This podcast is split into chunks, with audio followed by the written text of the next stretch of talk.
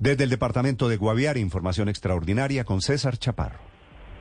Néstor, buenos días. Así es, la información que acaba de conocerse a través del puesto de mando unificado es que llegó la lancha que estaban esperando incluso los mismos comandos y socorristas en el municipio de Cachiporro, en límites entre Baupés y Guaviare, pero en esa lancha no se movilizaban los niños.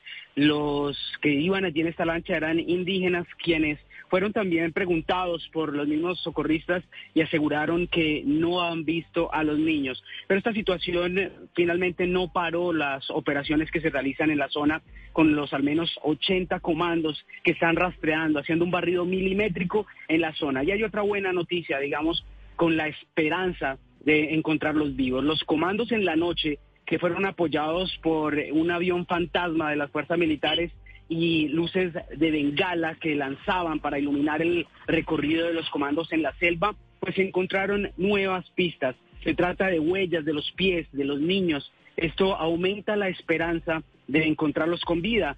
Según cuentan aquí algunos voceros y representantes del puesto de mando unificado ubicado en el batallón Joaquín París aquí en el en San José del Guaviare, pues esto aumenta la esperanza porque podrían estar muy cerca de los niños. Ellos creen que aproximadamente unos tres o cuatro kilómetros, pero la preocupación es que la selva es bastante espesa, hay un eh, mal tiempo, hayan caído tormentas eléctricas, incluso el barro y la lluvia pues no contribuyen mucho a que estas pistas duren eh, bastante tiempo para ellos poder ir escalando, ir llegando a los niños. Tres kilómetros en la selva es bastante largo, digamos, el recorrido y en tiempo es precioso, es valioso. Los comandos aseguran que continúan haciendo este barrido. También se ha conocido que en los próximos minutos despegará de un helicóptero aquí de esta zona hacia el lugar donde está la avioneta. Recordemos que los cuerpos sin vida encontrados debajo de este avión pequeño, de este Cessna,